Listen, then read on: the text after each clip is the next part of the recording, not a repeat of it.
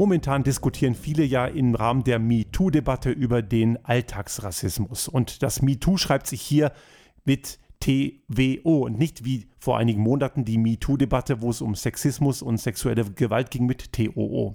Das 2 in diesem Hashtag hat eine ganz besondere Bedeutung und ich kann mir sogar vorstellen, da kann auch eine 3 oder eine 4 stehen.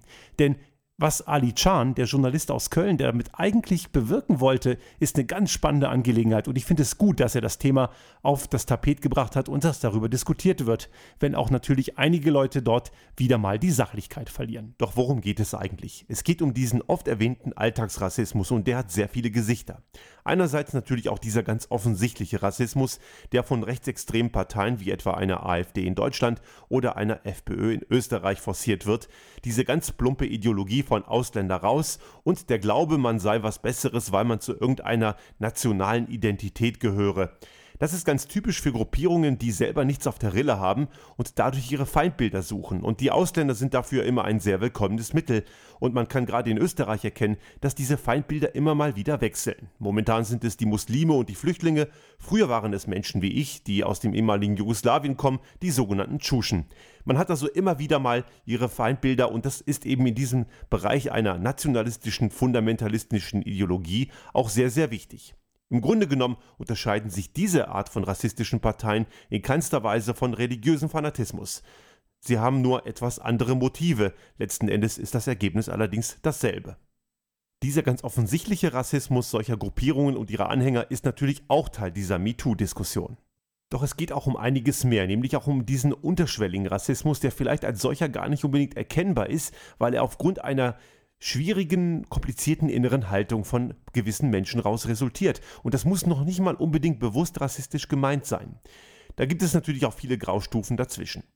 Ich habe zum Beispiel auch am eigenen Leib erlebt, wie sich das anfühlt als Schüler damals. Ich hieß damals noch, bevor ich geheiratet habe, Kudus und das ist kein typisch deutscher Name. Das schreibt sich am Ende mit Z, man muss es mehr oder weniger immer buchstabieren und meistens kommen da sehr lustige Sachen bei raus. Das führte dazu, dass gewisse Schüler immer am Beginn eines neuen Schuljahres, wenn die Klassenliste vorgelesen wurde, dann anfingen darüber Witze zu machen und so lustige Sachen wie rauskamen wie Kuhschmutz oder irgendwelche anderen lustigen Geschichten, die ich als Schüler natürlich gar nicht lustig fand. Und eine Lehrerin hat einmal sehr tough reagiert und hat dann gemeint zu dem Schüler, der sich lustig machte, ja, ja, der hat sich den Namen nur ausgesucht, damit du heute drüber lachen kannst. Ich fand die Reaktion super und damit war das Ganze unterbunden. Und solche Reaktionen wie dieser Lehrerin, die würde ich mir öfter wünschen. Denn was kann ein Mensch dafür, dass er anders heißt oder anders aussieht und damit zum Gespott wird? Man kann diesem Schüler, der sich jetzt lustig gemacht hat, nicht gleich Rassismus unterstellen. Der hat einfach nur einen dummen Spruch gemacht und nicht nachgedacht. Und auch Erwachsene tun das immer wieder. Manchmal ist es allerdings auch offensichtlicher, denn es gab auch Mitschüler, die mich als blöder Kanacke bezeichnet haben, und diese Mitschüler haben das natürlich im Elternhaus mitgenommen. Meine Mutter spricht einen leichten slawischen Akzent, wenn sie Deutsch spricht, und das liegt daran, dass sie Deutsch als junge Frau gelernt hat, als sie nach Deutschland kam in den 70er Jahren.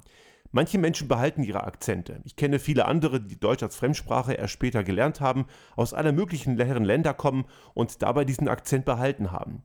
Und diese Menschen erzählen, so wie es meiner Mutter auch ergangen ist, dass sie sich deswegen dumme Sprüche anhören müssen und man ihnen sinngemäß unterstellt, dass sie überhaupt keine Ahnung von dem Job, in dem sie tätig sind, hätten, weil sie ja noch nicht mal richtig Deutsch sprechen. Diese Art von Alltagsrassismus ist mehr oder weniger deutlich sichtbar und den erfahren Menschen, die offensichtlich etwas anders aussehen die offensichtlich Deutsch als Fremdsprache haben und die sich immer wieder mehr oder weniger deutlich gefallen lassen müssen, dass man ihnen suggeriert, dass sie gar nicht wirklich von da sind und dass sie nicht so richtig dazugehören. Und die Ausprägung dieser Ablehnung, die ist manchmal auch unterschwellig und nicht immer ganz so offensichtlich.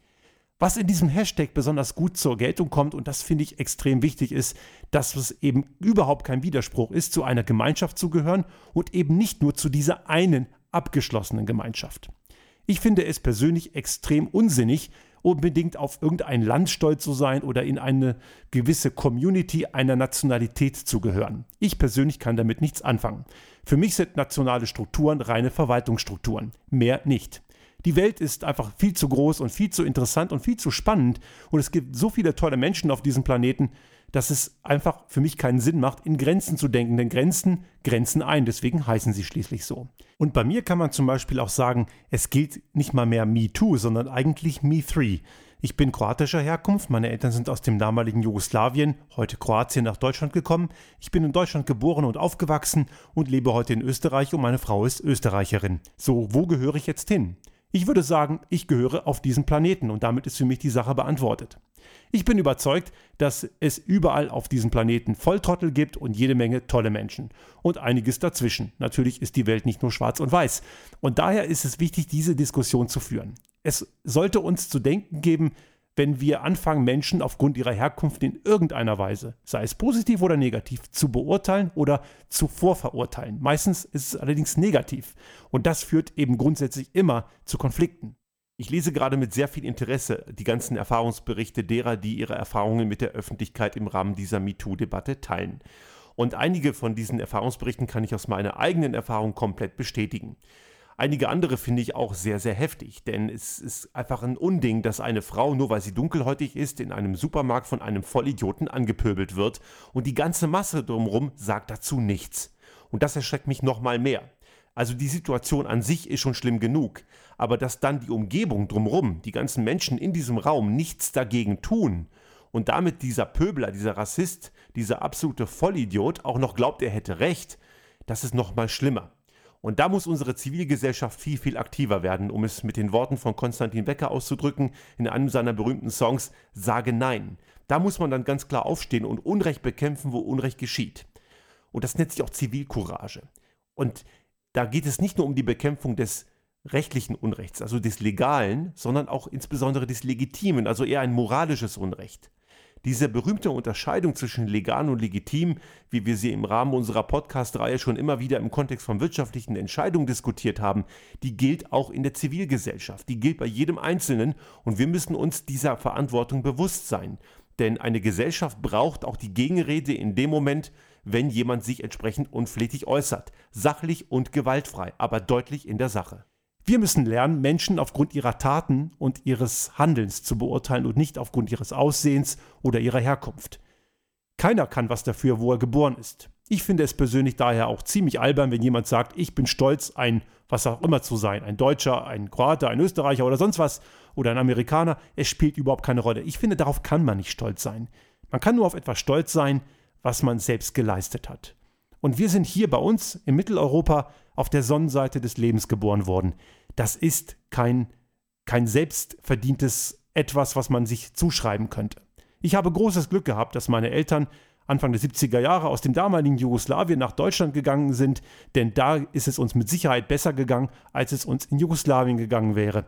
Und wenn man bedenkt, wie alt ich in den 90er Jahren war, als in Jugoslawien der Krieg tobte, wäre ich vielleicht heute gar nicht am Leben. Aber dafür habe ich nichts geleistet. Wir müssen Stolz irgendwie anders definieren. Wir können auf Leistungen stolz sein, wenn wir etwas vollbracht haben, wenn wir Menschen gut integriert haben, wenn wir etwas für, zum weiteren Entwicklung, für Umweltschutz, für unsere Gesellschaft, für die Menschheit getan haben. Und seien es auch kleine, kleine Schritte, die kann jeder bei sich selbst machen. Dann haben wir etwas gut gemacht. Jeden Tag eine gute Tat. Und jeder Mensch ist gleich viel wert.